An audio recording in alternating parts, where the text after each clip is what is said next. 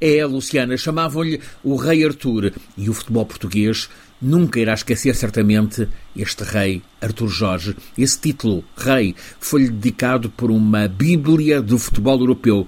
O diário francês L'Equipe estampada na primeira página Le Roi Arthur, quando Arthur Jorge levou o Paris Saint-Germain ao título de campeão de França. Arthur Jorge, antes, em 87, já tinha chegado ao topo da glória no futebol europeu, quando levou o Futebol Clube do Porto à conquista das taças dos campeões europeus, com uma vitória por 2 a 1 em Viena, diante do então todo-poderoso Bayern de Munique. Artur Jorge tinha sido futebolista goleador, primeiro na Académica, onde se celebrizou com o pontapé de moinho, golos marcados eh, à meia volta, muitas vezes de costas para a baliza.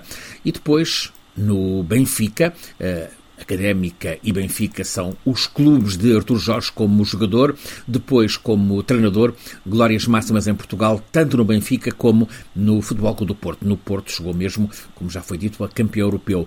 Como treinador, soma muitas glórias em diferentes países e seleções, mas algo que eh, também distingue Artur Jorge é ser um intelectual no futebol aos 30 anos, ele já tinha publicado um elogiado livro de poesia, ao mesmo tempo que jogava no topo profissional, licenciava-se em filosofia, depois, ao longo da vida, pintou e colecionou pintura, tem obras de Picasso e Matisse, de Vieira da Silva e Miró. No futebol português é sabido, há muita rivalidade, confronto uh, em Lisboeta entre Benfica e Sporting, confronto nacional entre Benfica e Porto, mas hoje todas as cores do futebol estão a homenagear o rei Artur Jorge.